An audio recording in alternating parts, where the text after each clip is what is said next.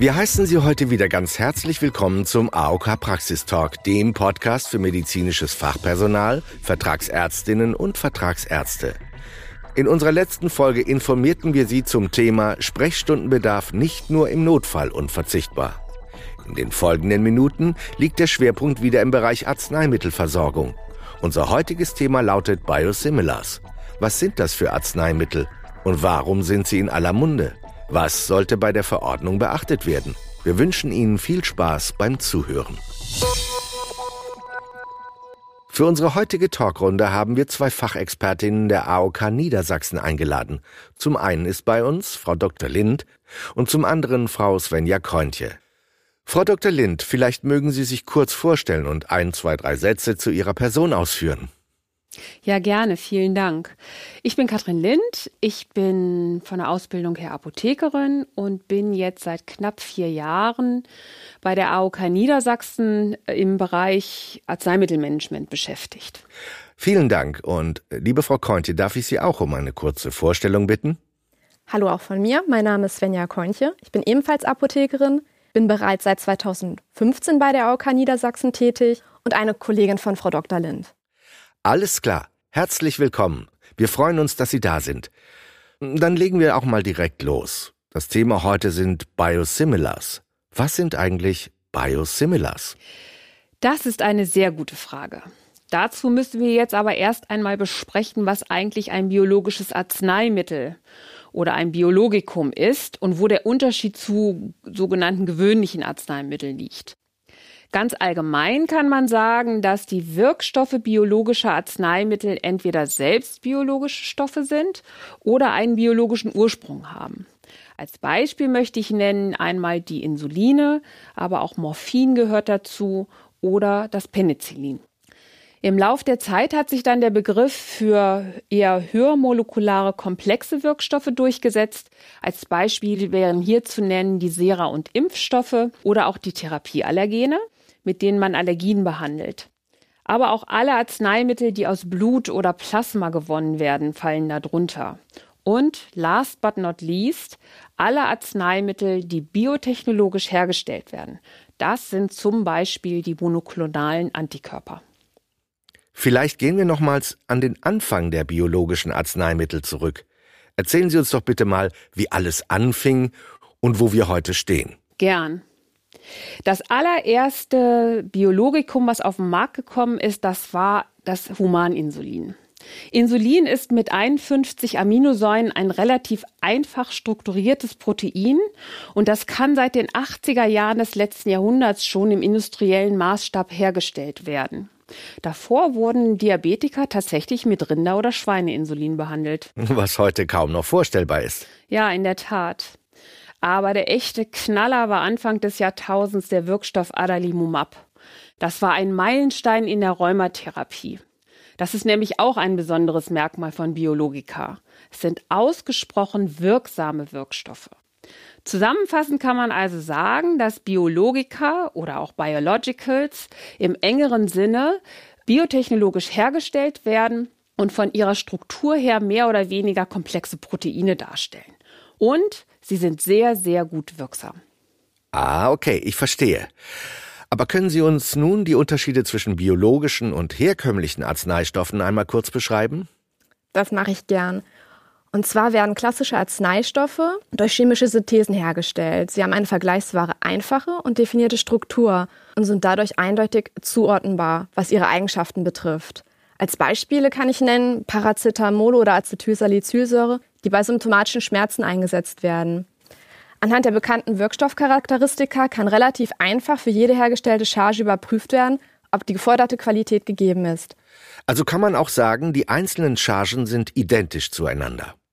Ganz genau, das kann man so sagen. Im Unterschied dazu ist der Herstellungsprozess von Biologika deutlich komplexer. Das liegt schon allein an der Molekülgröße und auch an ihrer Struktur. Sie werden zudem in Zellkulturen hergestellt Dadurch ergibt sich nie eine vollständige Entsprechung der verschiedenen Chargen ein und desselben Arzneimittels. Es bestehen also immer kleine Unterschiede. Das ist letztendlich auch ein Merkmal von Biologika. Das nennt man Mikroheterogenität oder Variabilität. Das klingt aber kompliziert. Wie, wie kann ich mir das denn genauer vorstellen? Oh, das kann ich gut erklären. Äh, ich möchte an der Stelle mal mit einem Bild arbeiten. Stellen Sie sich einen Erdbeerkuchen vor. Ich kann so einen Erdbeerkuchen nie exakt identisch herstellen. Es wird da immer kleine Unterschiede geben. Zum einen sind die Erdbeeren unterschiedlich groß, sie sind unterschiedlich reif oder halt auch die Glasur. Mal nehme ich eine farblose Glasur, mal nehme ich eine rote Glasur. Aber immer wird das, was ich mache, mein Erdbeerkuchen sein. Aber was, wenn jemand bei dem Kuchen nun zum Beispiel Pudding unter die Früchte macht und jemand anderes nicht? Also einfach ist das nicht möglich. Das wird im Zulassungsprozess festgelegt und auch streng überwacht, welche Abweichungen noch zulässig sind, um keine klinischen Auswirkungen zu haben. So wird letztendlich dafür gesorgt, dass die Sicherheit und Wirksamkeit des Arzneimittels auch nicht beeinflusst wird. Ist das dann also wie ein Generikum? Warum heißt es denn dann Biosimilar und nicht Generikum? Also ich hole noch mal kurz aus. Als Generika werden die Nachahmerpräparate herkömmlicher sogenannter niedermolekularer Arzneimittel bezeichnet, Sie müssen den identischen Wirkstoff wie das Originalpräparat enthalten. Dagegen sind Biosimilars die Nachfolgeprodukte von Biologika. Da hier geringe Abweichungen auftreten, heißen sie biosimilar, von similar, wie ähnlich. Also auf den Punkt gebracht, das Arzneimittel, das kopiert werden soll, nennt man Referenzarzneimittel oder auch einfach Originator. Das Biosimilar ist dem schon zugelassenen Referenzarzneimittel so ähnlich, dass es die gleiche klinische Wirkung besitzt. Und das ist doch wirklich sicher? Ja, diese Abweichungen sind tatsächlich klinisch unbedeutend, so wie die Mikroheterogenität auch innerhalb eines Originators letztendlich keine Auswirkung auf die Qualität, Sicherheit und Wirksamkeit der Arzneimittel hat. Denken Sie nur an Frau Linz Erdbeerkuchen. Schön, dass dir dieses Bild gefällt. Ich fasse daher gern nochmal zusammen. Für Biosimilars gelten die gleichen strengen Standards wie für alle biologischen Arzneimittel. Und bei ihrer Entwicklung wird entsprechend eine größtmögliche Ähnlichkeit mit dem Referenzpräparat angestrebt. Biosimilars spielen also in der Praxis eine immer größere Rolle. Warum ist das denn eigentlich so? Und warum sollten Biosimilars verordnet werden? Das ist ganz ähnlich wie bei den Generika. Biosimilars haben eine ebenso gute Wirkung wie ihre Referenzpräparate, aber sind in der Regel günstiger. Und damit ist ihre Verordnung wirtschaftlich. Genau, deshalb hat sich der gemeinsame Bundesausschuss im August 2020 dazu auch zu Wort gemeldet. Es sollen bevorzugt Biosimilars verordnet werden. Dies gilt sowohl für Neueinstellungen als auch für Umstellungen von Patientinnen und Patienten, wenn aus ärztlicher Sicht nichts dagegen spricht. Und eine andere Frage ist noch, wie ist das eigentlich bei Biosimilars mit den Rabattverträgen? Bei den klassischen Arzneimitteln sind doch Rabattarzneimittel besonders wirtschaftlich. Wie verhält es sich hier bei den Biosimilars?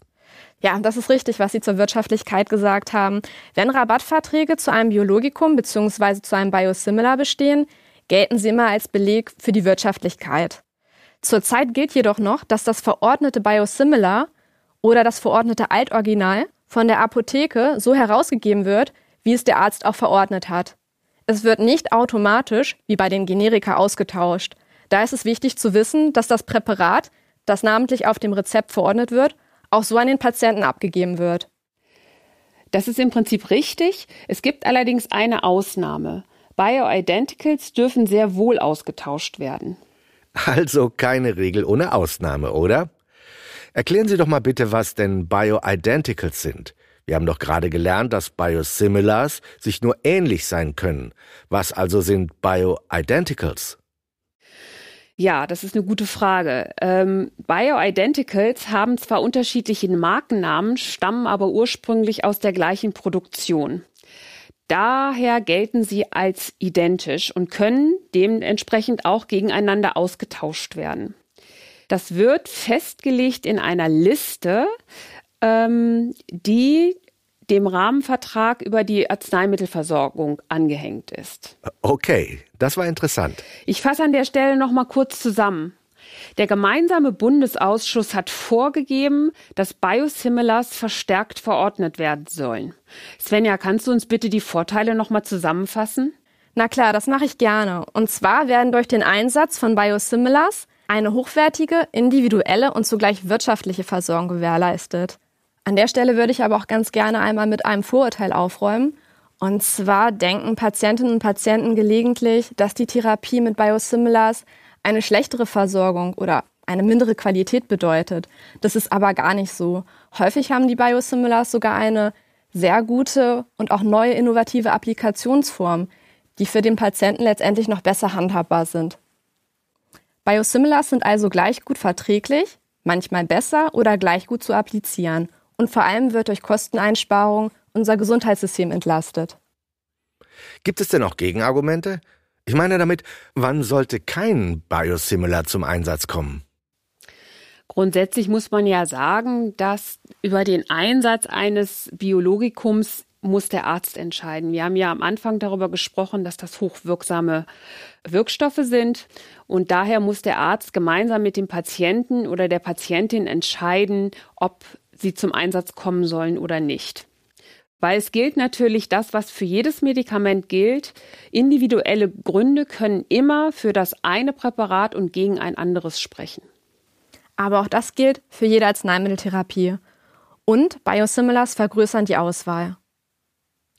Aber eine andere Frage beschäftigt erfahrungsgemäß die Patientinnen und Patienten meist noch. Die Empfehlungen des gemeinsamen Bundesausschusses sehen ja vor, dass Umstellungen bei Biologika auch ohne medizinische Gründe möglich sind. Muss ich nun als Patient damit rechnen, bei jeder neuen Verordnung ein neues Präparat zu bekommen? Die Sorge kann ich gut nachvollziehen, aber davon ist erstmal nicht auszugehen. Es sind, wie wir ja eben schon besprochen haben, hochwirksame Medikamente, deren Einsatz sowieso sehr sorgfältig abgewogen werden muss. Daher bleibt es einfach auch bei der freien ärztlichen Entscheidung, wie diese individuelle Therapie geführt, wie sie begleitet und schlussendlich auch überwacht wird. Trotzdem möchte ich nochmal sagen, Biosimilars können grundsätzlich so wie Originatorpräparate eingesetzt werden. Das wird übrigens auch durch das Paul-Ehrlich-Institut und die Arzneimittelkommission der deutschen Ärzteschaft bestätigt. Wenn ich mal Fragen rund um das Thema Biosimilars und Biologicals habe, wo kann ich denn da nachsehen? Da können Sie beispielsweise im Leitfaden der Arzneimittelkommission der deutschen Ärzteschaft nachsehen. Hier gab es gerade Anfang des Jahres eine Aktualisierung. Der Leitfaden ist kurz und prägnant und liefert unabhängige und verständliche Informationen zu Biosimilars und ihren Besonderheiten. Zudem hat auch das Paul-Ehrlich-Institut, die für biomedizinische Arzneimittel zuständige Bundesoberbehörde, ein Positionspapier herausgebracht. Das beschreibt Biosimilars unter anderem als wirkungsgleich zum Originator. Und nicht zuletzt bei uns, der AOK Niedersachsen, auf unserem Fachportal für Leistungserbringer finden Sie gute Informationen über Eigenschaften und Verordnungshinweise zu Biosimilars. Also, liebes medizinisches Fachpersonal, liebe Vertragsärztinnen und Vertragsärzte, das waren heute reichlich Informationen zum Thema Biosimilars. Wenn Sie dazu weitere Fragen oder Anregungen haben, schauen Sie doch auf der Gesundheitspartnerseite der AOK Niedersachsen nach. Dort finden Sie viele Informationen zu unseren angesprochenen Themen. Vielen Dank an unsere Expertinnen, Frau Dr. Lind und Frau Kointje. Ja, vielen Dank. Es hat mir großen Spaß gemacht. Danke auch von meiner Seite. Auch mir hat's gut gefallen. Ja, das war es dann schon wieder mit unserem heutigen Praxistalk. Wir hoffen, Sie hatten eine informative und unterhaltsame Zeit. Wenn ja, dann empfehlen Sie uns doch Ihren Kolleginnen und Kollegen weiter und vor allem vergessen Sie nicht, unseren Podcast zu abonnieren. Dann verpassen Sie auch nicht unsere nächste Podcast-Folge, in der wir Sie zu Heilmittel Pro informieren. Wir freuen uns, wenn Sie wieder reinhören. Fragen, Anregungen und Feedback schicken Sie uns gerne per E-Mail an praxis-talk@nds.aok.de. Bis dahin wünschen wir Ihnen alles Gute und einen erfolgreichen Praxisalltag.